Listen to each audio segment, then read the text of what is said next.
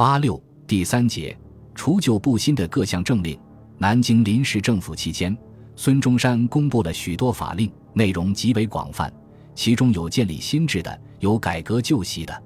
这些法令有的立即实行或逐步实行了，有的则只具空文而没有来得及实行。但是，不论哪一种情况，都是值得赞许的。它反映了资产阶级政权优于封建专制政权，具有一种崭新的面貌。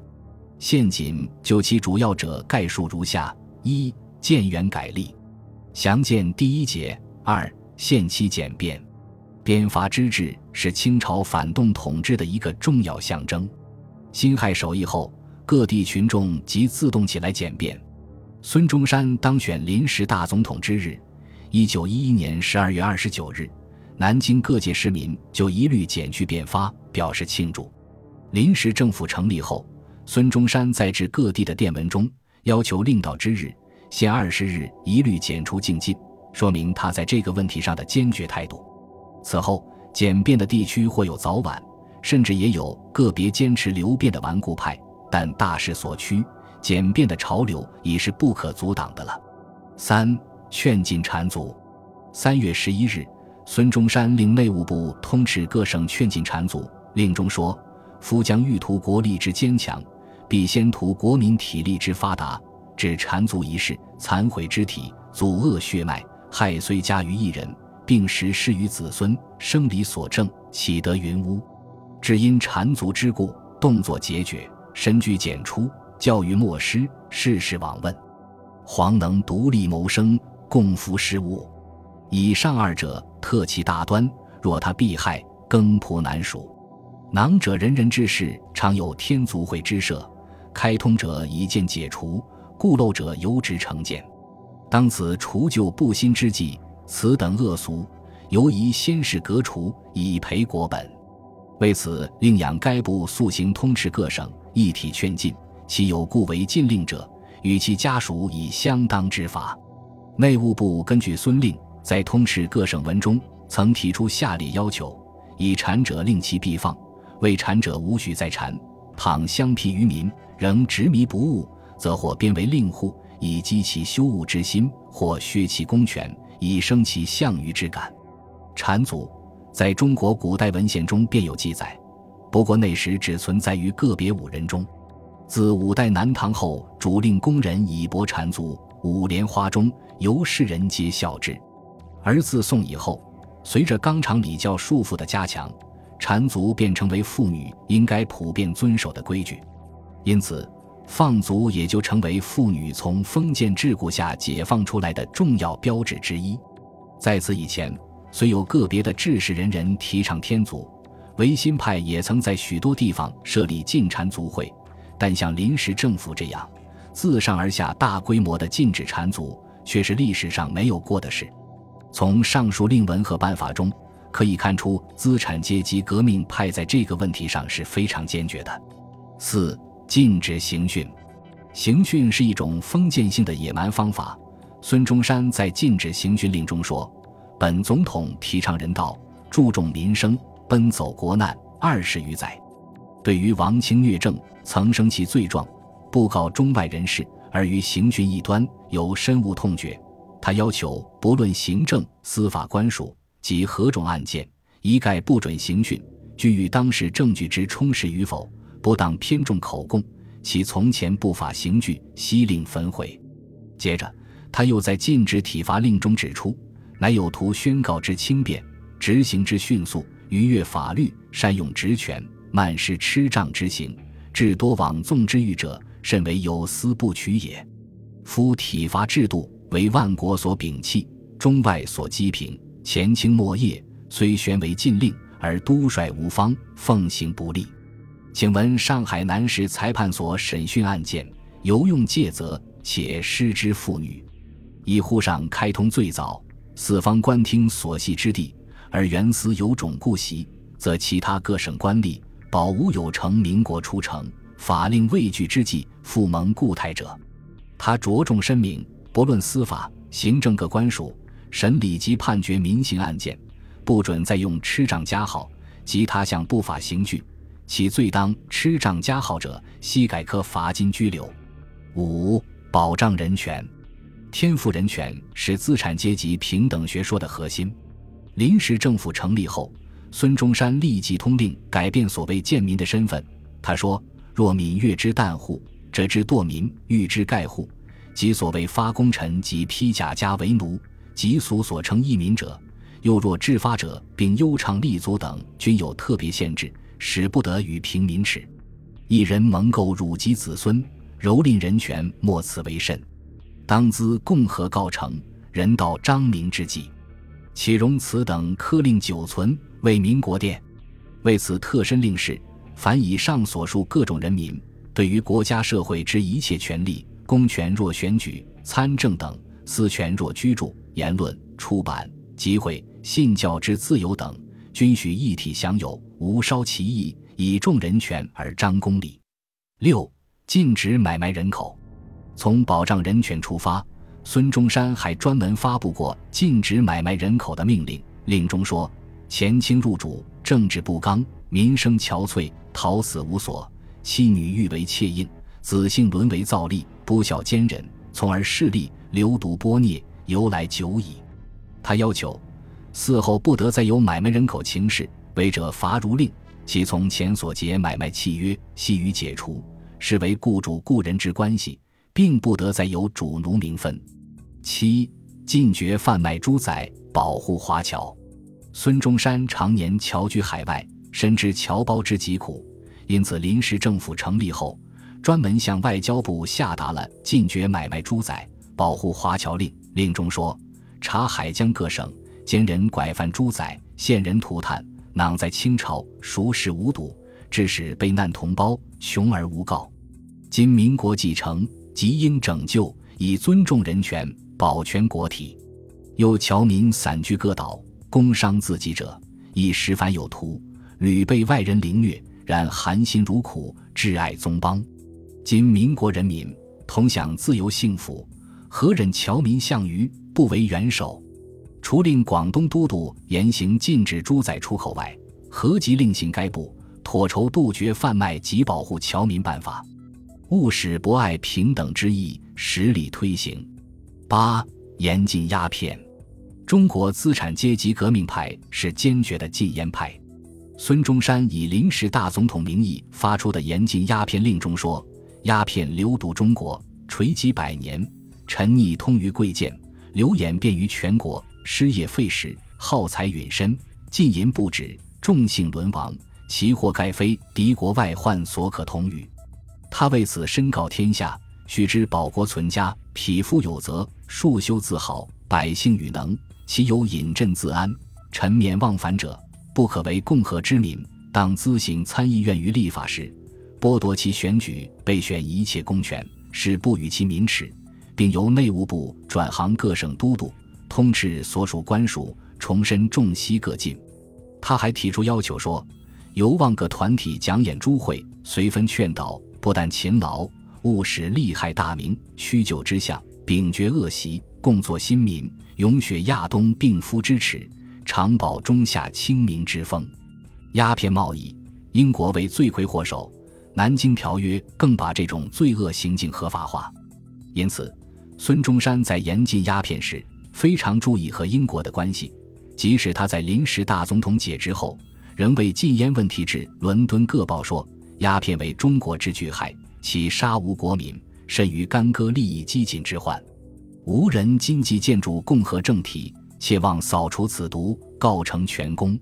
与自隐退临时总统之任后，对于此事潜心推考，至今日最要紧之举，即在禁绝中国栽种罂粟。然非同时禁绝售卖，实难停种，故必须将买卖鸦片宣为禁令，则禁种始能收效。兹因与贵国订有条约，爱难照行。与今敢请贵国于无新国定基之初，更是无上之人会，听此不仁之贸易。余切愿以人道与真正之名义，肯贵国准许无人在本国境内禁止售卖洋药、土药、害人毒品，并许悬为利禁，则栽种自能即停。仅为全国同胞起诸于英国国民。九、改变称呼。这虽是个形式问题，但一定的形式也反映着一定的内容。不同性质的政权，资产阶级革命派要求保持着形式上的平等，而反对封建制度一切形式上的不平等。因此，民国官民之间、上下级间、人民之间如何称谓，孙中山也非常重视。他在以大总统名义颁布的命令中说：“官厅为治世之机关，职员乃人民之公仆，本非特殊之阶级，何取非分之名称？查前清官厅士官等之高下，有大人老爷等名称，受之者增残，失之者失体，亦无取焉。光复以后。”闻中央各地方官厅漫不加查，仍沿旧称，殊为共和政体之典。此后各官厅人员相称，先以官职，民间普通称呼，则曰先生、曰君，不得在言前清官厅恶称。以官职相称，比较起大人老爷来，已是很大的进步了。十废止跪拜，跪拜之礼是一种提倡愚忠愚孝的封建礼节。反映了人格上的极不平等，而这种礼节和资产阶级的人权说是不相容的。因此，在南京的各省代表会议上，孙中山即提出废止跪拜礼，规定普通相见为一鞠躬，最敬礼为三鞠躬。这一提议得到全体代表的赞成通过。此后，鞠躬礼便逐步流行开来。十一，禁止赌博。临时政府内务部曾分资各部及各省都督，要求无论何项赌博一体禁除。其办法是：凡人民宴会、游饮集合各场所，一概不准重蹈赌博旧习。其店铺中有售卖各种赌具者，急着自行销毁，死后永远不准出售。责任各该地方巡警严密稽查，倘有违犯，各按现行律科罪，以绝赌风而肃民纪。十二廉洁奉公，孙中山为革命到处奔走，生活极为简朴。他的旅费多半是别人资助的，自己身上经常一文不名。就是在就任临时大总统后，身穿的大衣也是一件极粗陋的呢子制成的。由于临时政府财政困难，百废待举，所以上至大总统，下至一般职员，都未规定支付薪金。他们除食宿由政府供给外，每人只是给了由临时政府财政部发行的军用券三十元，这实际上是一种供给制的生活。蔡元培就任南京临时政府教育总长后，有人前往祝贺，正遇上这位总长自己在洗衣服，由此可见临时政府职员生活之一般。十三任人唯贤，孙中山任临时大总统期间。在用人方面，基本上做到了任人唯贤，而不是任人唯亲。这从他对待自己的胞兄孙梅的态度便很可以说明。孙中山就任临时大总统时，孙梅从澳门组织卫队随行，他还携大宗军想到宁。十月人拟举梅为粤都，中山坚不同意。他对孙梅说：“兄至直过人，一入政界，将有相欺以其方者。”劝其从此勿欲政事，息影临泉，以于目景。一九一二年二月二十一日，他还专门致电孙梅，劝其勿任粤都。电中说：“兄宜专就所长，专任一事，如安置民军、办理实业之类，而不必当此大任。”当时到南京或来电来函向孙中山谋取职位的很多，如何处理这些问题？孙主张采取考试制度。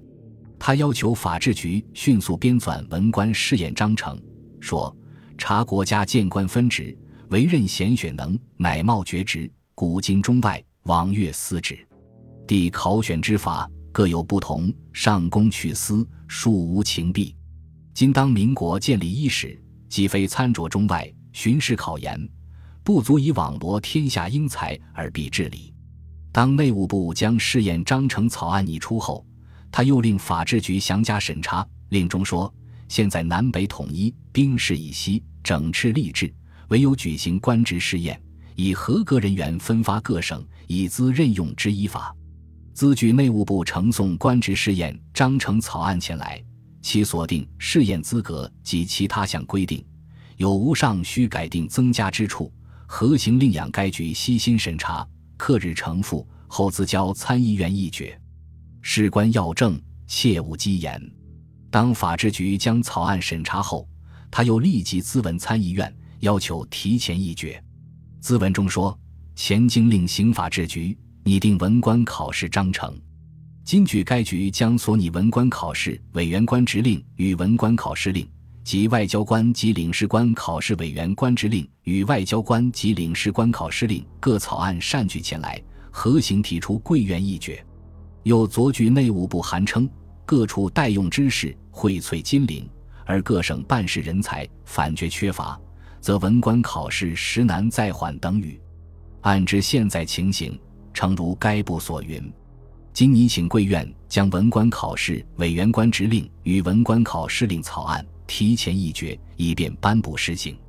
以上述考试办法选拔官吏，虽然不见得十全十美，但它比较封建专制政府的任人唯亲，显然是一种进步的制度。遗憾的是，南京临时政府仅仅存在了三个月，文官考试制度并没有来得及实行。十四民主作风。资产阶级革命派据人权说，提倡自由民主，反对君主专制。因此，孙中山在临时大总统期间也表现出对待群众的民主作风。现举二例：例一，孙中山任大总统后，某日携随从数人骑马到雨花台视察炮台，归途至中华门时被群众发现，围观，群众鼓掌欢呼“大总统万岁”。孙在马上频频含笑点手。表示谢意，使警察局派人来维持秩序，以驱散群众。一巡官更高举指挥刀挥舞。孙中山见此现象，立即制止说：“对老百姓不能这样。”例二，孙中山任大总统期间，每天接见大批来访者。某日，一个八十余岁的长者从扬州专程至京，以瞻仰大总统风采，在传达室被阻。孙中山闻之后。立即召见，长者至，孙正拟行握手礼，但长者智障跪地行见君主的三跪九叩礼。孙即将长者扶起，告以总统在职一天，就是国民的公仆，是为全国人民服务的。长者问：总统若是离职后呢？孙回答说：总统离职以后，又回到人民的队伍里去，和老百姓一样。谈话毕。孙派车将长者送回住处，长者高兴地说：“今天我总算见到民主了。”综上所述，临时政府除旧布新的各项政令，有力地触动了封建专制弊政和社会陋习，具有解放思想、移风易俗的作用。这些改革对中国历史的进一步发展有着深远的影响。本集播放完毕，感谢您的收听，喜欢请订阅加关注。主页有更多精彩内容。